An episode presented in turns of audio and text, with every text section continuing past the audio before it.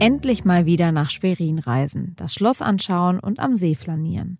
Das ist ab dem 25. Mai wieder erlaubt. Zumindest, wenn man nicht aus Kösfeld kommt.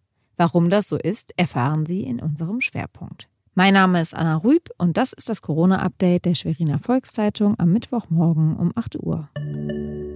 Zunächst die regionalen Entwicklungen im Überblick. Die Corona-Krise wird die Schweriner Partyszene verändern. Das ist nun Gewissheit.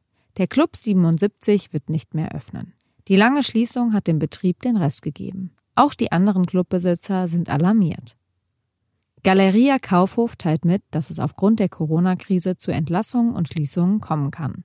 Bei der Rostocker Belegschaft geht deshalb die Angst um. Sie blicken in eine ungewisse Zukunft.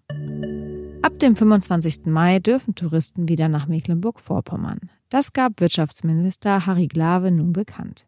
Es gibt jedoch eine Einschränkung.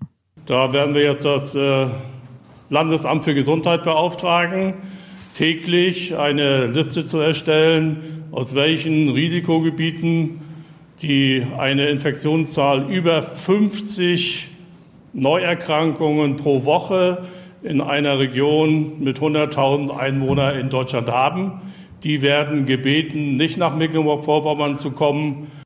Derzeit würde das vier Landkreise in Deutschland betreffen. Sollten dennoch Urlauber kommen, müssen sie mit einer Strafe von 500 Euro rechnen.